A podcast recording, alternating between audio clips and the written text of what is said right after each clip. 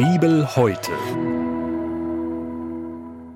Wir hören aus dem Alten Testament, aus dem Buch des Propheten Jesaja, Kapitel 55, die Verse 1 bis 5. Wohlan, alle, die ihr durstig seid, kommt her zum Wasser. Und die ihr kein Geld habt, kommt her, kauft und esst. Kommt her und kauft ohne Geld und umsonst Wein und Milch. Warum zählt ihr Geld dar für das, was kein Brot ist, und sauren Verdienst für das, was nicht satt macht? Hört doch auf mich, so werdet ihr Gutes essen und euch am Köstlichen laben. Neigt eure Ohren her und kommt her zu mir. Höret, so werdet ihr leben. Ich will mit euch einen ewigen Bund schließen, euch die beständigen Gnaden Davids zu geben. Siehe, ich habe ihn den Völkern zum Zeugen bestellt, zum Fürsten für sie und zum Gebieter. Siehe, du wirst Heiden rufen, die du nicht kennst, und Heiden, die dich nicht kennen, werden zu dir laufen, um des Herrn willen deines Gottes und des heiligen Israels, der dich herrlich gemacht hat. Das war der Bibeltext für den heutigen Tag, entnommen aus der großen Hörbibel mit freundlicher Genehmigung der Deutschen Bibelgesellschaft. Hier noch einmal die Bibelstelle. Im Alten Testament aus dem Buch des Propheten Jesaja, Kapitel 55, die Verse 1 bis 5. Gedanken dazu kommen jetzt von Bernhard Behrens aus Filsum. Wohlan, alle, die ihr durstig seid, kommt her zum Wasser. Als ich einmal über dieses Thema zu predigen hatte, habe ich vor dem Gottesdienst vorne in der Kirche einen Tisch aufgestellt mit einem Glas Wasser. Niemand hat dieses Glas Wasser angerührt. In der Predigt sagte ich dann, hier in der Kirche ist niemand, der wirklich Durst hat. Denn wenn einer wirklich durstig wäre, dann hätte er das Wasser aus dem Glas getrunken, egal was die anderen Gottesdienstbesucher denken. Wie ein Marktschreier spricht der Prophet die Durstigen an. Kommt her, hier gibt's Wasser. Und das Besondere ist, dieses Wasser ist umsonst. Ihr braucht nichts zu bezahlen. Das ist nicht nur ein Sonderangebot, so nach dem Motto, alles 20 Prozent billiger. Nein, es ist ganz umsonst.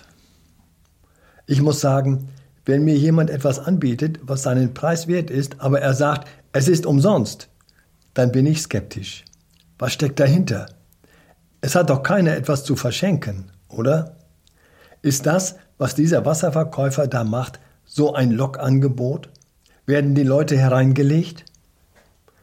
Nein, hier steht nicht irgendein Händler, hier steht der Prophet Gottes. Es tut ihm leid, es tut ihm so weh, dass die Leute in Babylon ihr Geld an der falschen Stelle ausgeben. Sie geben Geld aus für das, was nicht wirklich satt macht. Sie investieren in Dinge, die ihre Sehnsucht nach Leben, nach einem erfüllten Leben nicht wirklich stillt. Hört doch auf mich, so werdet ihr Gutes essen und euch am köstlichen laben. Das sind Worte des lebendigen Gottes an sein Volk. Das sind Worte an Menschen, die mit Schrecken feststellen, ich habe an der falschen Stelle investiert. Ich habe auf die falschen Leute gehört. Ihnen gilt das Angebot Gottes. Hört doch auf mich. Bei mir ist das Kostbarste, was ihr habt, nämlich euer Leben, gut angelegt. Ist das wirklich so? Manche Israeliten in Babylon sind skeptisch. Gott hat doch zugesagt, ich bin für ewig euer Gott, ich werde euch immer zur Seite stehen. Aber dann kamen die babylonischen Soldaten. Dann wurden sie in die Gefangenschaft nach Babylon geführt. Dann verbrachten sie dort Jahr um Jahr, in dieser fremden Stadt unter einem fremden Volk mit den fremden Göttern. Ob diese Götter stärker waren als der Gott Israels? Gott selbst meldet sich zu Wort. Vertraut auf mich. Ja, ich bin noch da. Ja, ich habe es zugelassen, dass ihr dieses Schlimme erlebt. Aber ich bin doch da. Vielleicht geht es Ihnen auch so, dass Sie fragen, worauf kann ich mich verlassen? Worauf soll ich mich verlassen? Ich bin schon so sehr enttäuscht worden. Es ist schon so viel schiefgegangen. Ja, es mag auch sein, dass Sie sagen, ich habe auch selber Schuld, jedenfalls eine Mitschuld an dem, wie es mir jetzt ergeht. Und jetzt? Worauf können wir uns verlassen in dieser Zeit mit all ihren Krisen? Das Krisenjahr 2023 geht zu Ende.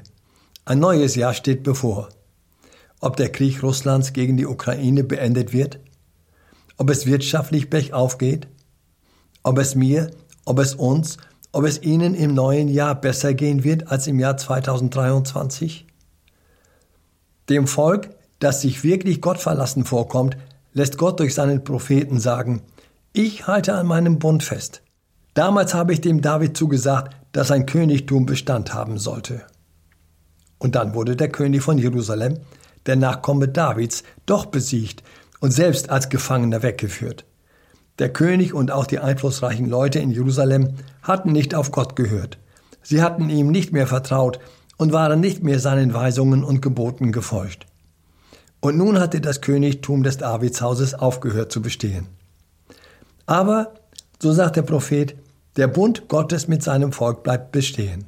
Er versichert, die Zusagen, die ich David gegeben habe, sind nicht ungültig geworden.